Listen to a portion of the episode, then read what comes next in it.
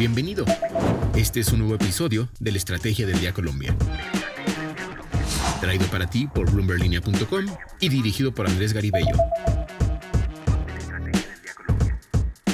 Hola, los saluda Andrés Garibello. Es martes y vamos a hablar sobre las OPA de los Gilinski y por qué en las últimas horas se ha subido la tensión entre Medellín y Bogotá a pocos días antes de que se termine la oferta. También vamos a comentar sobre la escalada del conflicto de Rusia, Ucrania, Estados Unidos y sus aliados. Además conversaremos sobre la preocupación que tienen las agencias de viaje y por qué la imagen del Banco de la República sigue siendo desfavorable. Bienvenidos a la Estrategia del Día, edición Colombia.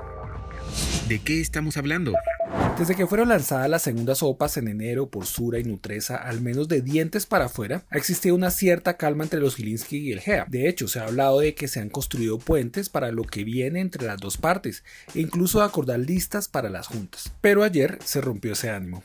La revista Semana de propiedad de los Gilinski reveló que fuentes que estuvieron ayer en la asamblea del grupo Argos escucharon a su presidente Jorge Mario Velázquez decir que no tienen un socio estratégico para hacer una contraopa por Sur y y así detener el segundo envión de los banqueros caleños. La publicación dijo que Velázquez lo comentó en espacio de 15 minutos, según fuentes que estuvieron en la asamblea. Poco tiempo después, el grupo Argos desmintió esa información en un aviso de información relevante diciendo que no se tocó el tema en la asamblea e hizo un llamado a que se verifique la información antes de ser publicada. Lo que pasó después fue que Semana se ratificó en su señalamiento y que había pedido las grabaciones de lo que pasó. La realidad es que detrás de esto está la inquietud que tiene el mercado y Lojinsky por el tema del socio estratégico que había anunciado Jorge Mario Velázquez, presidente del Grupo Argos, el pasado 11 de enero, en una entrevista con la República en la que se habla de que estaban gestionando para hacer una posible contraopa. En realidad, el GEA tiene hasta el 24 de febrero para presentar dicho socio,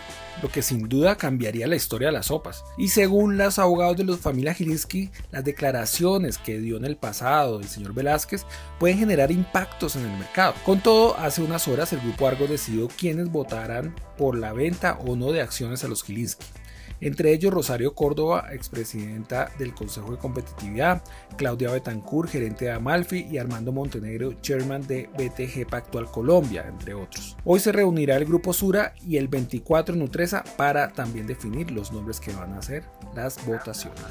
Lo que debes saber.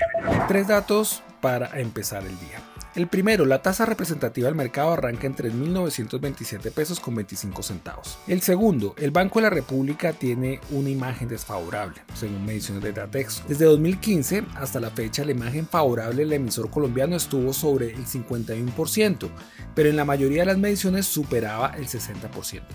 En junio del 2021 la tendencia se rompió y la favorabilidad bajó hasta 43% siguió bajando en agosto y fue del 41%, y la más reciente medición muestra que fue del 36%. Las razones, expertos consultados por Bloomberg Línea dijeron que por la subida de tasas, ya que hubo comentarios de algunos opinadores, candidatos, incluso el mismo presidente que le pusieron peros a la decisión, y ello ha hecho que la gente de a pie perciba la medida como en contra de sus intereses. El tercer dato, el gremio de las agencias de viajes Anato dicen que el sector no se ha podido recuperar el empleo. El número de empleados en las agencias de viajes cayó un 38% el año pasado en Colombia, a pesar de las ayudas estatales para proteger el empleo formal del país durante la crisis del coronavirus. Voces Bloomberg Línea.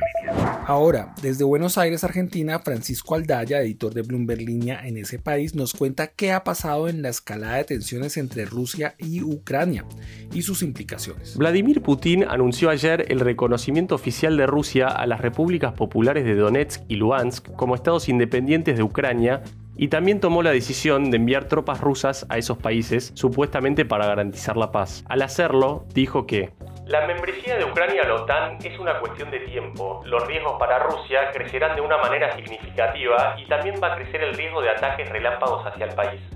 No vamos a quedarnos de brazos cruzados. Ucrania es una colonia de Estados Unidos con un régimen títere. Ayer fue feriado en Estados Unidos, pero la bolsa rusa registró una caída histórica, mientras que el gobierno de Joe Biden confirmó que va a implementar nuevas sanciones económicas y que está evaluando la retirada de su embajador en Moscú. En este contexto tan convulsionado, veremos cómo abre Wall Street esta mañana. Gracias Francisco. Ahora los invito a seguir la mejor información de actualidad de economía y negocios en el sitio bloomberlinia.com en nuestras redes sociales. Regístrese a nuestra newsletter newsletter diaria Línea de Cambio que encuentra en la sección Dólar Hoy en Bloomberg Línea. Y si quiere que tratemos algún tema en este podcast, escríbame por Twitter a arroba G. Y no olvide que acá está la información independiente que une América Latina. Nos escuchamos mañana. Esta fue la Estrategia del Día Colombia. Dirigido por Andrés Garibello, producido por Arturo Luna y Daniel Hernández. Que tengas buen día.